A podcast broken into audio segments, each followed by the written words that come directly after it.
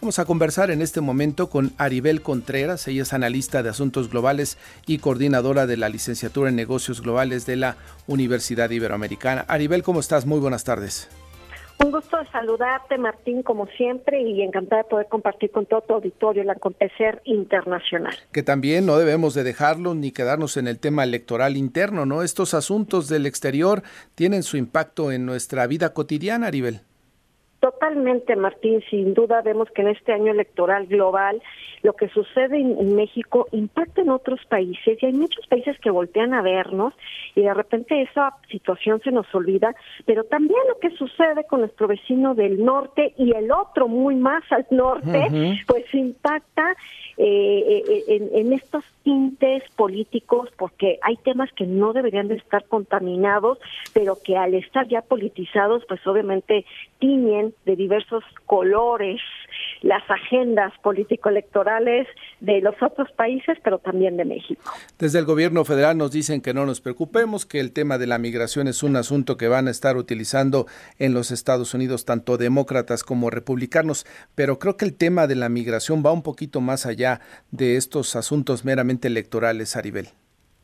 Así es, Martín. Estamos en un, yo he dicho que ya no estamos viviendo una crisis migratoria, estamos viviendo un verdadero huracán migratorio categoría 5, donde ya el coletazo llegó hasta Canadá. Canadá en esta visión del gobierno del primer ministro Justin Trudeau, que es una visión progresista de otorgar eh, pues servicios de salud, de educación, eh, que trae una agenda social muy interesante, pues también le apuestan a, enfocarse a su población que está de manera legal. Es un tema de política migratoria, pero también es un tema que Justin Trudeau ha tenido que enfrentar ciertas críticas al interior de Canadá, principalmente del gobernador de la provincia de Quebec,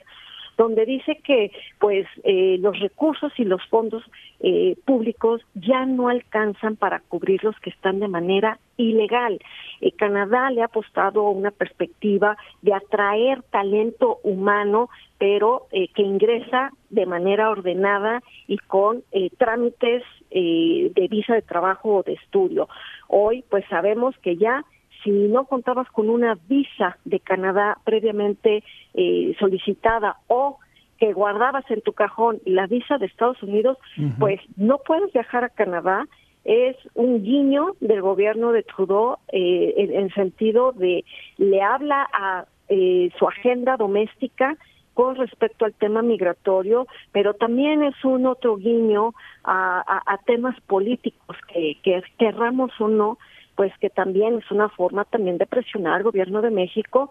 con respecto a estas fronteras abiertas, a este desorden migratorio que tenemos, que ya en cualquier estado de la República Mexicana en la calle nos encontramos con migrantes pidiendo comida y esto pues nos muestra la gran incapacidad que ya tenemos por parte de las autoridades y es increíble, Martín, cómo este tema de la migración ya no solo se quedó en la frontera México-Estados Unidos, sino que ha llegado a la frontera de Estados Unidos con Canadá. Exactamente. Eh, entonces, el tema migratorio, ¿no? Más allá de ser un asunto eh, y que eh, pues el presidente ha dicho que es una eh, eh, un tema para incidir en el proceso electoral acá en México es realmente un reclamo a que México resuelva y atienda ese tema de la migración, porque finalmente tú dices, los vemos en las calles del territorio nacional a muchos migrantes, pero están temporal, están buscando cruzar a los Estados Unidos o a Canadá si se puede. Así es, Martín, y también hay que poner en, la, en esta conversación que somos muy buenos para criticar, pero no vemos lo que pasa también al interior. El gobierno mexicano también es muy duro cuando lo, la sección consular de las embajadas eh, van a otorgar o no visa, por ejemplo, a gente de otras nacionalidades, como es el caso de los venezolanos.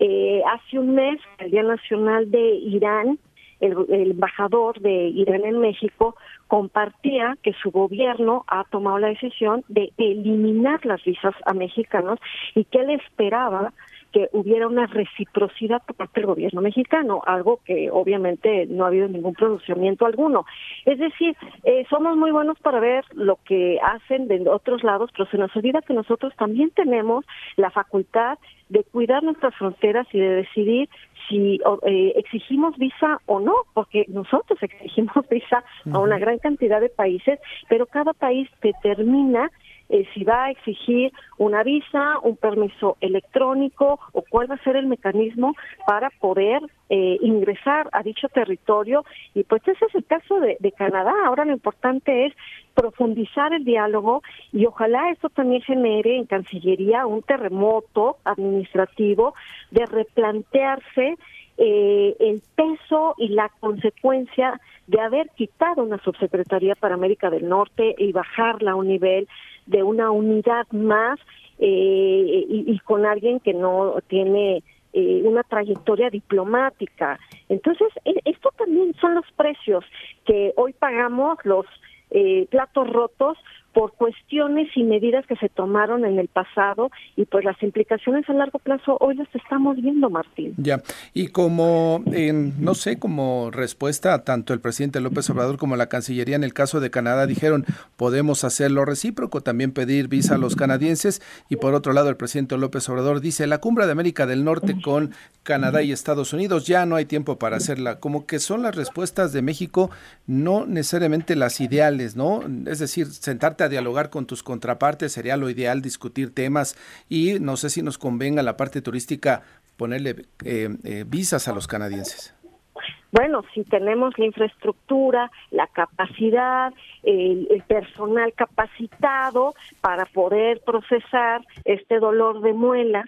eh, que es estar ahora exigiendo una visa, procesarla y pidiéndola y cobrando y demás, pues claro que lo podemos imponer. Pero el hecho de que ahora la Embajada de Canadá eh, se está convirtiendo en un epicentro eh, y en un punto neurálgico de que ahora va a pasar a ser otra vez lo que hacía hace años atrás, de poner a, su personal, no a otras actividades, sino ahora estar haciendo actividades administrativas, pues el gobierno mexicano claro que lo puede hacer, eh, pero no tenemos eh, al día de hoy, con estas reducciones y esta austeridad, pues no tenemos esa capacidad. Y sobre las respuestas, pues bueno, ya nada sorprende y si no acude a la cumbre de líderes será eh, muy lamentable porque es una cumbre de líderes del norte y pues si no quedará en una reunión bilateral, pero al final del camino la solución no es cerrar el canal de comunicación. La única forma de avanzar es justamente dialogando y justamente reuniéndose con sus pares. Anibel Contreras, analista de asuntos globales y coordinadora de la licenciatura en negocios de la Universidad Iberoamericana, te agradezco la conversación y que nos ayudes a entender esta parte de la política internacional. Un fuerte abrazo para ti todo, todo Saludos. Martín, agradecida siempre. Hasta Igualmente.